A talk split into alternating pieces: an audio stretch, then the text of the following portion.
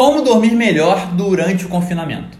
Muitos dos meus clientes estão com insônia durante a quarentena.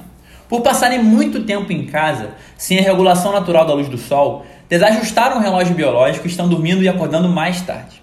A primeira coisa que falo para eles é para não se cobrarem tanto. Estamos vivendo tempos inéditos e nos acostumando com novos hábitos.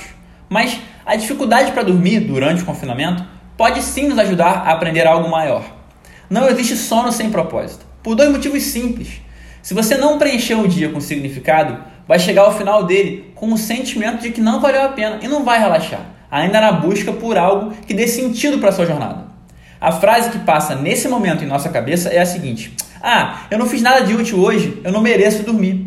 E assim ficamos acordados buscando algum tipo de luz na internet e redes sociais de onde certamente não vai vir. O segundo motivo para a insônia é o seguinte: por que dormir se você não tem motivo para acordar amanhã?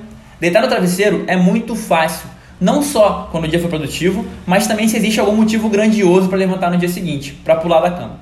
E quem não encontra, fica enrolando para sossegar, afinal, não quer que o amanhã, mais um dia sem propósito, chegue.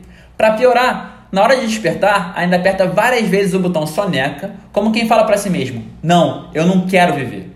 Eu passei exatamente por essa dor. Nos anos em que não havia sentido em minha vida, era um parto para a cama. Para acordar, ih, Pior ainda, o que mudou? Claro, o propósito. Não por acaso, muitos estão agora dormindo mal, no momento atual do planeta.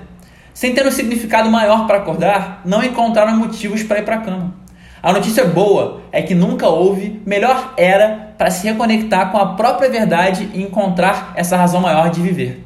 E dormir e acordar. Então olhe para dentro, encontre algo lindo, coloque para fora e durma que nem um bebê esteja o mundo no momento em que estiver. Conte demais comigo na jornada. Hoje sempre, vivendo de propósito.